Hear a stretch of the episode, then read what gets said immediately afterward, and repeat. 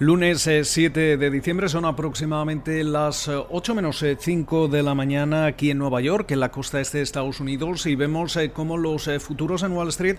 adelantan una apertura a la baja. El Dow Jones se estaría dejando cerca de 122 puntos en estos momentos, el Standard Poor's 500 abajo cerca de un 0,4%, mientras que el Nasdaq también operando en negativo con eh, caídas de un 0,1%. El West Texas Intermediate se transaría en el entorno de los 45,75 eh, dólares el barril, es decir, está dejándose cerca de un 1% y esa rentabilidad del bono americano a 10 años se sitúa en el 0,94%. Hablando de renta variable, también de renta fija, hemos eh, conocido como BlackRock en esas perspectivas para 2021 eleva su recomendación sobre la renta variable hasta sobreponderar desde neutral y rebaja la renta fija, especialmente la deuda con grado de inversión y los bonos del Tesoro de Estados Unidos. En una jornada en la que también eh, comenzamos la, la semana eh, atentos a Airbnb que eh, elevará esa horquilla de su salida a bolsa a un rango de entre 56 y 60 dólares, eh, el, 60 dólares por título, lo que eleva su potencial capitalización hasta los 42 mil millones de dólares. cabe recordar que ese estreno bursátil de Airbnb se, se perfila como uno de los más grandes este año. Mientras eh, tanto, eh, antes eh, veremos a, a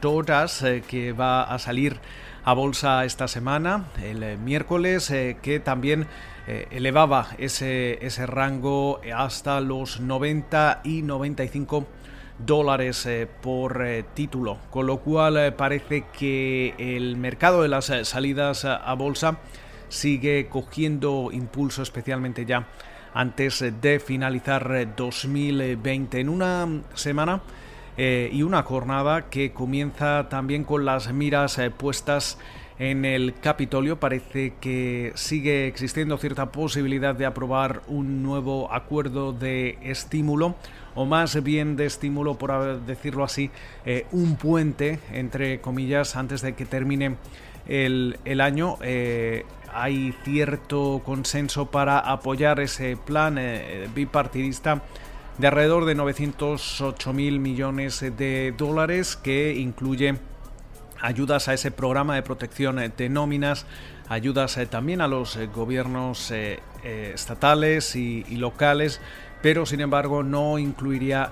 una remesa de pagos directos de esos cheques de 1.200 dólares que sí veíamos el pasado marzo para buena parte de los eh, contribuyentes. Eh, también hay que destacar cómo el presidente electo Joe Biden eh, elige a Xavier Becerra como para dirigir como secretario del Departamento de Salud estadounidense. Becerra actualmente es el fiscal general de California. mientras tanto, también hay que destacar cómo China registraba un eh, superávit eh, comercial récord, estamos hablando de 75.420 millones de dólares aproximadamente, eh, mientras tanto y hablando de China, cabe recordar cómo el viernes expiraba esa fecha límite impuesta por el gobierno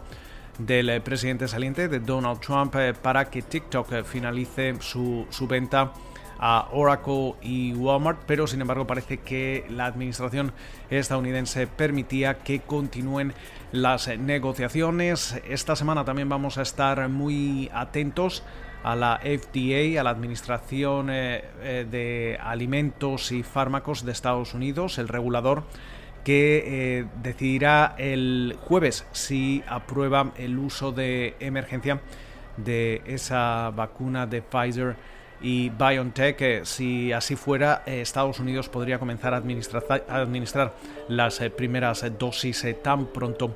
como el viernes. Y mientras tanto, en otros aspectos, destacar como tanto New York Times como Bloomberg adelantan que Goldman Sachs planea trasladar su negocio de gestión de activos hasta Florida, hasta el estado de Florida, donde además de un mejor tiempo que aquí en el noreste del país eh, también la tasa fiscal es mucho más eh, favorable y atractiva. Eh, esto seguiría una tendencia que ya hemos visto en otras firmas de Wall Street, como es el caso de Elliott Management, de Citadel y de Blackstone. Con lo cual, muchísimas referencias para comenzar la semana. Esperamos que pasen ustedes una feliz jornada de lunes y como de costumbre nos volvemos a escuchar durante la mañana del martes.